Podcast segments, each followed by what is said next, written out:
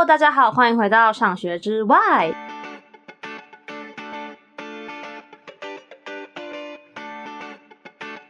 哎，对，要说什么？你要说什么？Unity 物件导向不是专门、哦、物件导是物件导向不是专门语言嘛？那它就是因为我们比较常使用，就是比较好接触到的引擎就是 Unity 啊那些。嗯、那他们因为是使用 C Sharp 跟 Java，所以它是 Java 吗？我有点忘记啊。我们会再补充。好，反正不管，就是它所开放的一些呃编编程的语言，就是用物件导向哦，所以才会这边才会。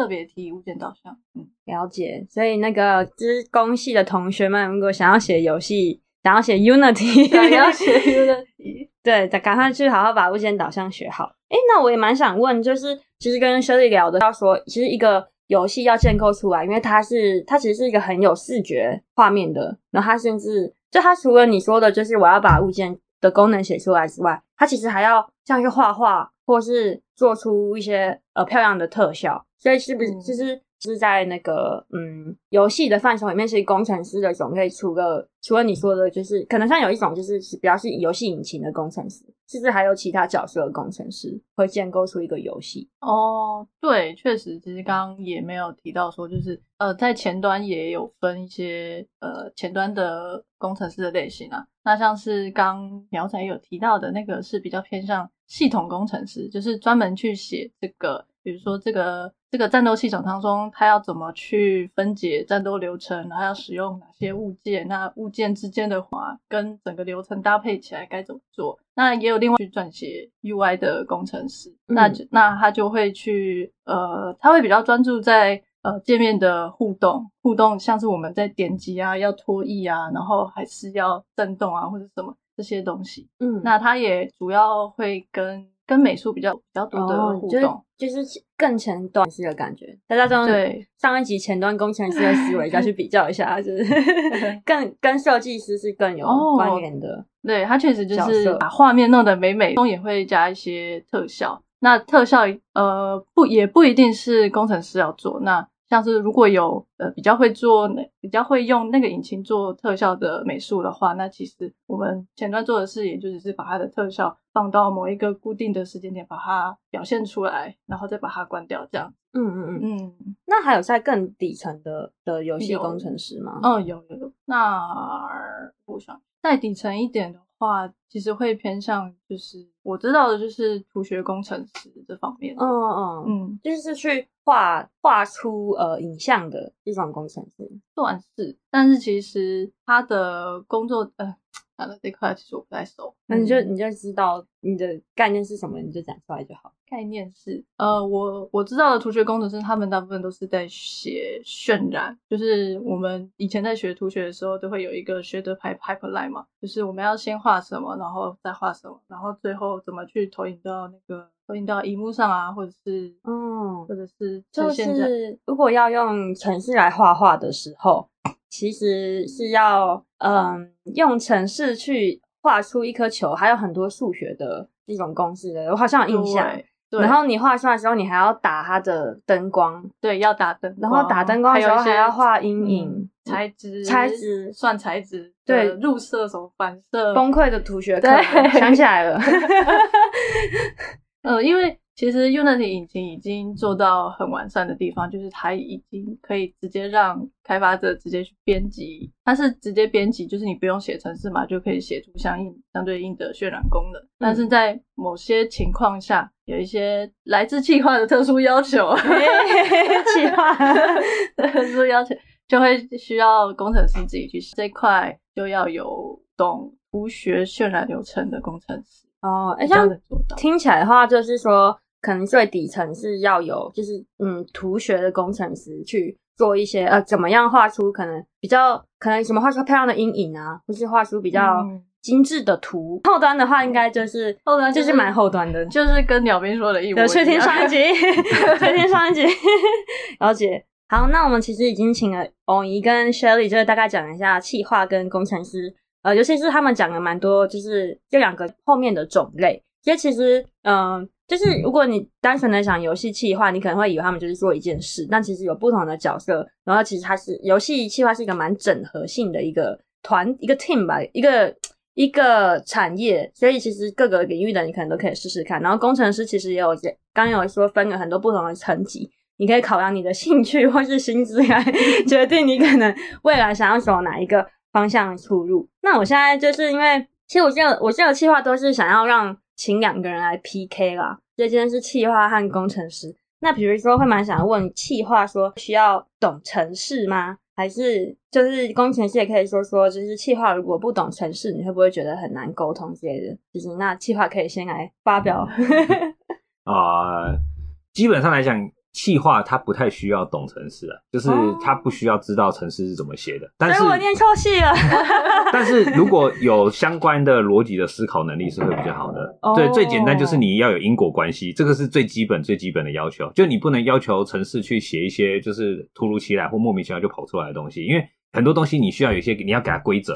譬如说，像我们刚刚讲，你刚刚讲，譬如说，呃。我们有个成就系统好了，那成就系统里面可能就有好多种不同的事情才会达成成就，对吧？嗯、那达成成就的时候，它也会不同的成就的判断条件。对，你如果懂这些东西，你就可以用这样的方式跟他讲。比如说，呃，我需要可以有一个参数可以设定，比如说第一种叫做打死几个人，然后打死几个人之后，后面有一个栏位可以给我填写，呃，要求的数量这样子，然后最后后面再给我填写，呃，获得道呃获得道具的 ID，然后跟数量这样。你如果懂这些东西，你就可以比较好的去跟他沟通。哦，我要达成这些条件是要用判断式的方式来做，你就给他参数，让他。去找出怎么去判断这些东西，这样子。其实你刚刚已经讲了一个方选了，在讲方程里面的参数了，哎，对，就是这其实是一个工程师的思思考方式。我觉得我只要写 if else 就可以，就类似的概念呐，就是，可是你如果没有没有这样的想法，或者是。观念的话，你去跟工程师沟通的时候，他你们就很容易沟通不起来。他不知道要怎样去呈现你的需求。哦，对对对，就是你可能会说，我想要让这个角色怎么样跳跳跳，但是工程师需要可能是更实际的。更实际的，比如说，然后跳怎么跳？比如说，哎，这跳多高？那有没有地心引力的要？有没有重力的要素？然后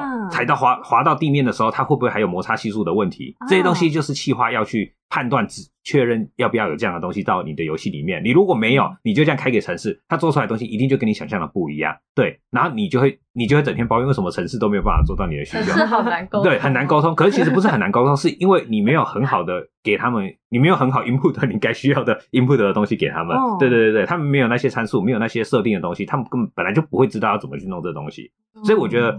呃，所以我会觉得说他，他不需要写程式，你不用进去真的去，譬如说你可以去写那个 C 加加语言这样子，你不用会这样的东西，你也不用去看程式嘛，可是。你至少要懂这种最基本的逻辑的观念，对，那你跟他们沟通会比较好沟通。其实我觉得你是清楚知道大概它的城市架构是要怎么写的，诶。哎，我是啊，对，因为我是，因为我毕竟我也是相关背景出来，因为我是理工背景出来的，那我们以前也是有学过计算机概论。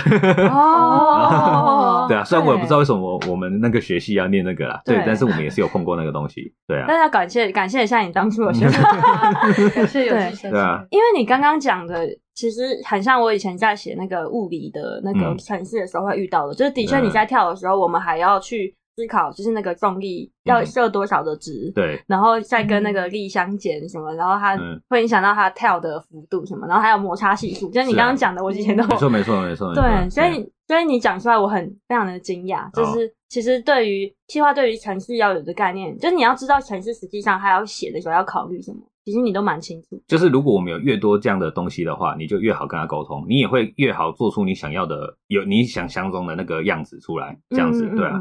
那另外一个跟城市沟通的时候，比较容易遇到的点就是时间的问题啊，其实都是这样，就是我们开了一个需求，然后城市就会跟你说做不到，要多久？要多久？然后做不到，原因都是因为我们开的需求不明确，或者是有时候很明确，可是他们给的压的时间太短了，这样子，因为。程式非常厉害，他们什么都做得出来。嗯，if 有很多的时间，有无尽的时间的话，对，但是现实，对啊，现实就不是，现实并没有无尽的时间，因为就就刚刚讲了，专案就是要赚钱，赚钱就是你的投入跟你的后来的回收嘛，这就是很简单，你的成本一定要压低，你要你后面要升高，你这样才会赚钱。对，所以你要投入成本就是要一直压时间。嗯对，那我们也很想压时间，可是你又。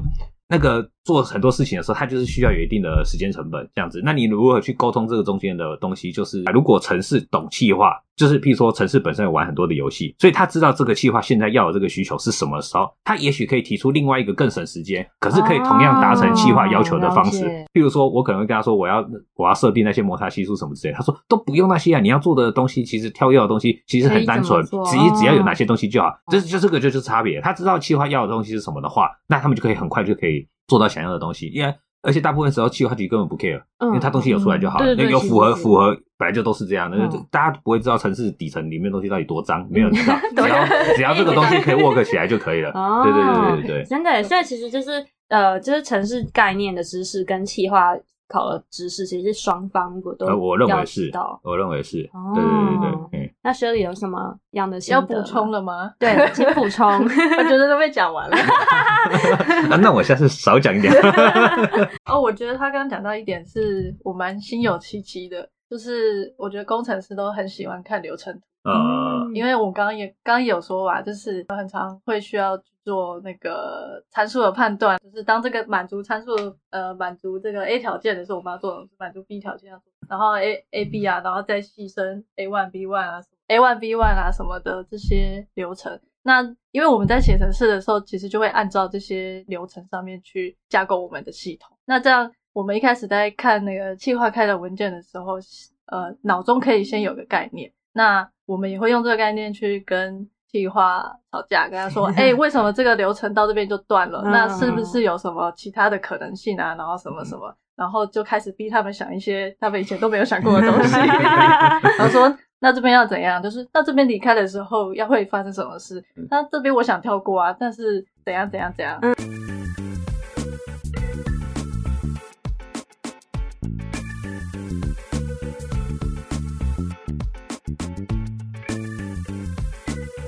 就是其实城市真的要写出来的时候的流程是很细的。有很多的细节这样子，对。但是有时候企划他可能想的是很，可能想的很直接吧，有很多细节就会跳过这样子。呃，肯定的啦。而且他们就像他说的，他很多东西，像譬如说最简单就是领取按钮，领取这个我有没有像刚一样是刚那个任务系统？那我这个任务没有达成前，这个按钮到底该长什么样子？比如说我任务还没达成，所以你要引导他去做该任务的页面吗？还是说就只是显示未达成？然后。可以领取的时候，它又要变另外一个状态，然后领取完之后，它是不是又要再变另外一个状态？对对，可是它那个样子，对，计划很单纯，他觉得说我需要一个这个东西，就是粗浅一点的企划，他就说我需要一个这个系统，然后我我要做这些东西，他就不会给后续这些条件跟画面。他就要想说什么 DIY，现在这些 flag 要怎么换？对，我这个 flag 还是零要换吗？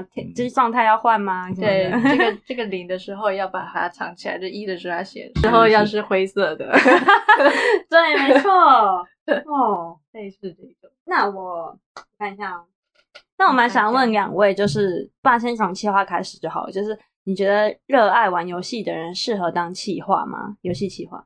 反过来，如果他不爱玩游戏，我建议他不要来当游戏企划。哦，我觉得这个是基本门槛。嗯，我觉得。除了原因是这样啊，因为一方面是钱，就很直白，就是你如果不喜欢玩游戏的话，这个行业并没有油水多到可以让你进来，然后可以赚很多的你想要的东西。对，所以我不认为它是一个不喜欢游戏的人会需要进来的行业，这样子，所以它变成是一个最基本门槛的。反过来说，如果我今天跟这个人在发现他完全都不懂游戏的内容，我根本不会把他。聘进来当成游戏企划，嗯，对，因为我会觉得你在浪费我时间，嗯，对啊，对啊，所以我觉得这个是一个很直接的的的的东西啦。对，然后尤其如果你玩游戏玩的不够深，你怎么有办法去设计让别人会投入的东西呢？嗯，对啊，我觉得这是一个蛮蛮蛮蛮蛮单纯的、蛮蛮接的一个做法啦。那你觉得工程师呢？工程师如果喜欢玩游戏，我觉得会有加分的效果。当然也就是加分，因为其实不管喜不喜欢，你都可以进来写 server 啊。然 后对你也可以写，就 是比较跟你玩游戏不相关的。对对啊，你也可以写工具啊什么的，这些都可以。但是如果喜欢玩游戏的话，就是多了一个可以跟企划谈判的筹码。因为你玩游戏的那个 background 很大嘛，嗯、你很你很常玩某一些类型的游戏啊，所以你在看到企划文件的时候，你可能就会。比较有一些直观的反射，说，哎，刚刚那个成就系统有一个，你自己脑中就有一个雏形，然后再去比对，就是跟企划的设计到底合不合理啊什么，甚至还可可以提出更好的修改方向什么？那你会说，你会你可以加入你自己玩游戏的小愿望吗？比如说，你觉得哎、欸，这个其实加了会比较好玩。会啊，就像是我跟他说，我想要一个魔幻舞台，什么都来一个魔幻舞台，我愿意多，我愿意加班一个礼拜写出来。对，这个功能我一个晚上就可以弄出来了。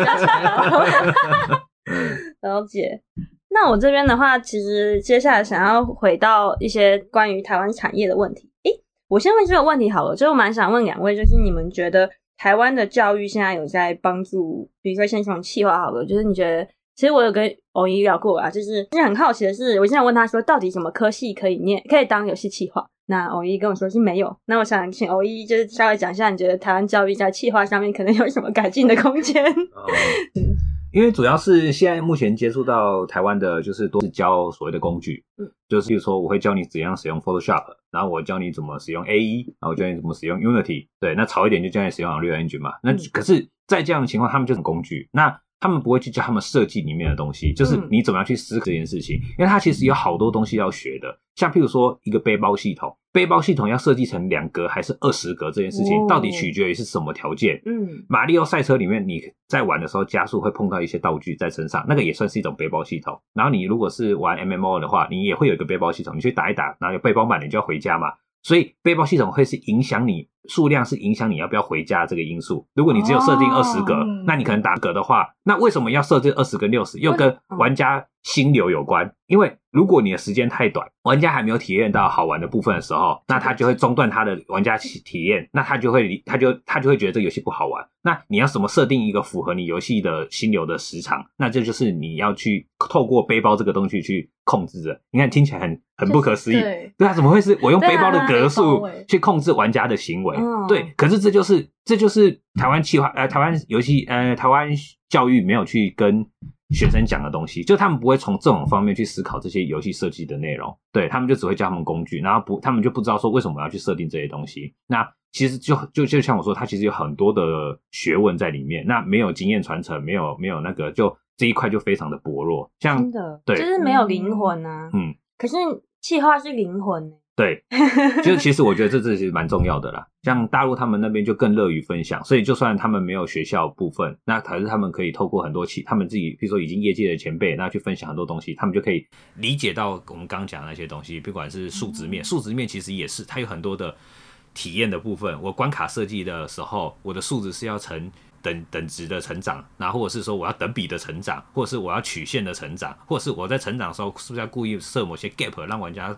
碰到挑战或什么之类的，那在什么时间点设那个 gap 比较适合？是用玩家的游戏时间呢，还是用我的玩家角色等级去做判定？这些东西就是很多的细节在里面，但是我们都没有一个比较好的方式去跟让学生知道说设计这些东西的时候要注意到什么，所以设计出来的东西就会很混乱，而且很粗浅，就是我们只能做一些小游戏。永远都只能做小游戏，就是这样。因为你我们没有那些东西堆叠啊，我们没有这些经验的传承，你根本不知道为什么我要设计这把剑上面会发光。你连为什么设计剑会发光你都不知道为什么？对啊，为什么要发光？我不知道，我就觉得它很酷，想要发光。所以 玩家看到的时候就会觉得有一把发闪闪发光的剑，可是别人做动作游戏，他们剑发光就是表示这个时间点这个造成比较大的伤害，然后或者是在这个时间点玩家在按这个动作按钮的时候，他就会有另外一个动作出来。对，这个就是我讲的，就是很很少这种经验传承，所以导致也永远我们很多东西都是每次都是刚起步，每次都是从头来，对吧？那这样就很浪费时间了。那你怎么跟别人已经有时间堆叠起来的东西去做做做抗争呢？对，所以我真的觉得是。呃，台湾如果真的有对游戏这块有兴趣的话，要从工具那边教还是肯定的啦，对啊，因为也是需要有很多这样的人才。可是如果真的要走设计面的话，这块是确实要好好思考一下的。对，嗯、哇，真的。然后，哎，我蛮想问，那你有那国外的教育会不会有有更多设计类的？呃，其实蛮，他们最起码最起码他们会从最基本的，譬如说人类的马斯洛的那个人类需求里面去开始去讲讨、嗯、心理的部分，去探讨这东西，然后可能会去。分类玩家有几种类型，譬如说是竞争型的玩家，哦、他们喜欢玩 MMO，、嗯、然后如果呃，所以你要去想你游戏的 target，对对对，TA，你要去设定这些东西，然后他们可能会教一些市场的部分，嗯、比如说我们要怎么去，你这个时间点要怎么去设计怎样的类型的游戏，你才可以脱颖而出或什么。台湾是完全不会去讨论到这块的，他们会甚至觉得这的东西又是一个很邪恶的东西。邪恶什么意思？就是你又谈到钱了，那这就是台湾教育，这也是台湾教育一个很大的问题嘛。就是只要谈到钱的部分的时候，都会被冠上有点类似邪恶跟务实的部分。可是我们就是要产业啊，这这就是对，这个就是冲突。这我说这就是冲突跟矛盾的地方。对对对对对对，哎呀，哎，那蛮想问欧音，你自己。你自己在学习上面，你学习，你觉得你最多学到的平台或是资源来自于哪里？呃，如果出来当企划之后，其实蛮多都还是我是自学啦，自学我通常自己是看书，嗯、因为。就像我刚刚讲那种比较基础的东西，国外就有蛮多这种基础的所谓的游戏分析的文的书籍，就是讲这些很基本的东西。嗯，那实际面的部分的话，就可能会上论坛，就譬如说像我刚刚讲，大陆蛮多论坛会去分享，他们就会分享比较比较细的部分了，就像背包那种，就是类类似这种感觉，这种东西就是他们会去分享的东西。然后国外目前我看到国外他们比较大的分享，就是刚刚讲那种呃很很基础、很很很很理念、很学派、很学术派的，然后大呢就就是实战经验的东西，对，类似这样子的差异。了解，对对对对。了解，所以这样听起来，台湾的教育完全没有在为这块做任何的准备。呃，我觉得多少会碰到一点点啊，可是都是擦边而已。对对对对，那不多啦。我知道有一些老师，我知道是个别某些老师，他们会有做这样的的的的工作，这样子对，可是不多啦。说实在话，这没有系统化的，就很难系统化。对对对对，哎呀，是比较可惜的部分。好，有点有点沉重。那 对对对。那我们来听听工程师，你觉得游戏工程师在台湾教育上的准备，你觉得是充足的吗？还是你会觉得有一些地方其实不太够？像是我们在学校学的那些语言啊，然后资料结构啊，然后资料库啊什么的，那些直接应用在业界是可以的。嗯，而且，嗯，应该反过来讲，就是如果没有这些自工背景，然后你进去。游戏业，然后又要做工程师的话，你会花很多的时间自己要去补足计算机概论这一块的东西。哦，那你说学理论的东西在游戏界蛮，游戏工程里面蛮重要的。呃，如果你要走的很长远的话，那确实是很重要。哦，像是我刚刚前面不是有提说，就是 Unity 引擎其实它很方便，嗯嗯，那它它提供了开发者就是很简便的那个写程式的方式嘛。那你其实，在使用的时候也不会太不会需要去考虑效能啊，或者是 GPU 的那些东西。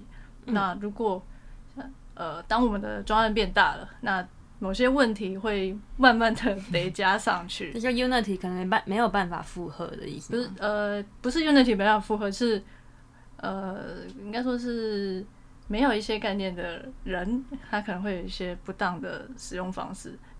然后再来是我觉得。教育上面比较少的，就是跟其他人合作的经验吧。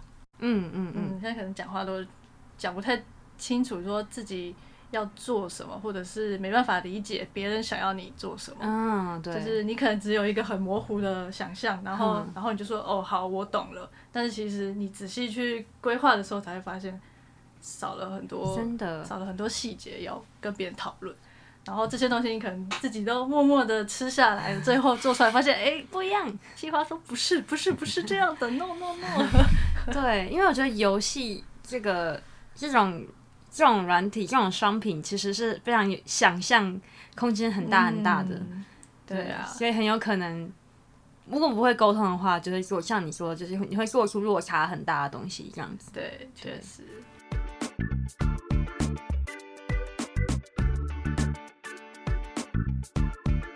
那最后想问一下，就是其实我我知道工程师这边，游戏工程师这边，其实如果听众不了解资工的一些求职状况的话，其实游戏工程师是一个比较少人毕业之后会进入的一个选项，对吧？我觉得蛮少的，偏少。我们对我们这届毕业好像就只有不对啊，我们这届只有我，但是我们实验室是蛮多学长学长有去游戏业的。哦，了解了解。对，然后我其实有听说，就是其实游戏业的薪水和待遇好像，或是资源，就是在其他比起来，好像是比较没有那么好。然后，然后还蛮想要询问两位的看法。然后你们会觉得说，台湾的游戏产业可能 general 来说会比较需要什么？哦，以，你认同就是游戏业目前的资源不够吗？我认同啊，这个是台湾目前游戏业的一个大困境啊。嗯、但这个是咎由自取，我必须这么说啊，就是那是跟以前游戏，因为其实台湾游戏就像你们刚刚讲《仙剑》那个时年代，其实台湾游戏业是很强的，嗯，对啊。可是那个时候他们并没有去经营游戏开发这块的观念，就是那个时候的不管是投资者或是那时候的老板，所以对他们来讲，就是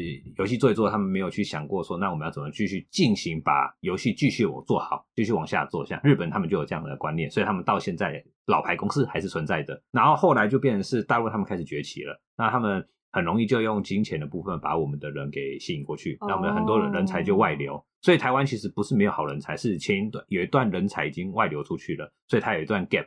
那所以导致这可能譬如说十十年前开始，台湾的游戏业发展就积弱不振这样子，因为没有好的人才，很难去做出好的东西。因为其实做游戏它其实最大的问题，那最大的成本跟最大的重点就是人了。嗯，你两个团队投同样投入一亿进去的话。丢出来的东西绝对会是因为人的关系而有所不同，对啊，这就是一个很单纯、很简单的一个例子。所以我可以说，现在目前台湾游戏业区的发展是蛮困难的，但不代表它没有未来。因为我想大家如果透过很多管道或新闻都可以看到，现在台湾在 App 就是在花钱这一块，在 App 里面花钱，在游戏商城里面花钱储值的能力跟金额，我们是讲是金额，不是比例哦，是金额是可以排到台全世界前十的。常常有前七或前五什么之类出现。我一跟我讲，我很惊讶，对，因为大家都会一直跟我说，就是游戏做不出来、做不起来，是因为市场很小或什么。没有，这完全是伪命题，而且应该说这是大家自己欺骗自己啊。台湾完全 绝对，因为台湾绝对，台湾市场很很够了，而且台湾是一个非常多元性的一个市场，它吃很多东西，它不会像。某些国家，譬如说大陆，他们就吃仙侠或武侠就很吃，可是其他美系的或者什么之类的，他们可能就比较没那么吃。对对对对，台湾是不管什么都可以接受的一个市场的，什么都可以的。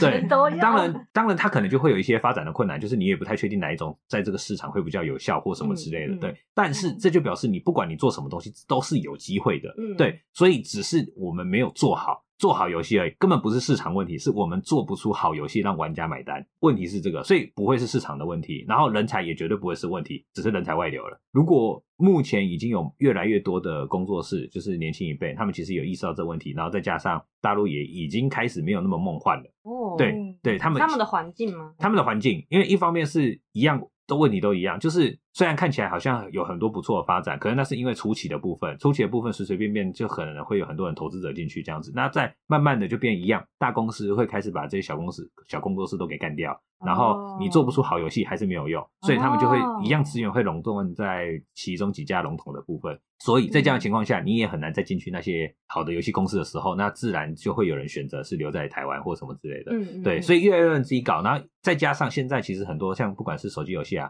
或是像 Steam，大家都可以很顺利就可以去 publish 自己的游戏出去，所以不会有那么多的其他一些有的没的东西说导致你一定要是大公司去 support 你才有办法做到，并没有，你只要有办法做到好游戏出来，然后有。一些，因为现在其实宣传其实也都很有很多的方法可以去做，对，不管是什么病毒式宣传啊，或者什么之类的，都是要成功一定很有机会，尤其是现在这个 moment，所以现在有越来越多的人在台湾在凝聚这个力量，所以我相信是会有一个转变的契机的。非常好希望哦，对啊，对啊，好期待。我是这样想的，不然如果我自己都没有这样催眠我自己，我怎么在这个业界待下去？需要一点正能量。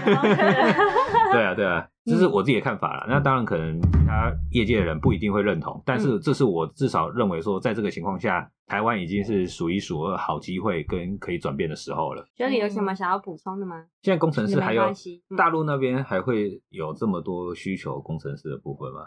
高阶就是对他们就是会还会重金挖工程师，或者你身边还有这样的工程师前辈的例子吗？我是对于那个人才外流比较比较感。比较有感，比较有感，嗯，因为但是我不清楚到为就是为什么就是游游戏产业的薪资普遍这么比较低，比较。低，嗯哼，但是因为这个关系，所以大部分的人就可能去了其他的产业，嗯，像是博弈博弈业啊，像是真的很多人流到博弈业去，因为待遇比较好，对，待遇基本上是多了，至少也有一半啊，一半都差非常多，对对对对，真的真的。这样听起来好像有点像恶性循环，对，因为没有好的产业开发，然后所以就跑掉，跑掉，然后钱又进不来，然后待遇又变差，然后又再，然后又做不出更好的东西，对对对对对。那感觉就是要吸引大家进来，也要有很好的环境或者是很好的作品，让让就是让这些在外面的人看到说哦，这是有希望啊，很棒的海。真的。那最后两位有想要对可能热爱游戏的人们想要说什么话吗？嗯、如果想要加入游戏业的人，一点什么建议吗？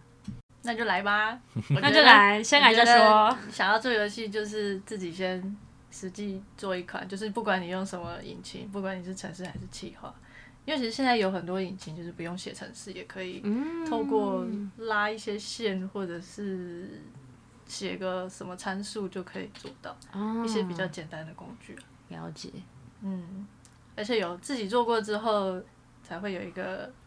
哦，这是我做的东西，进游戏业好像很好玩，嗯、然后就可以入坑喽。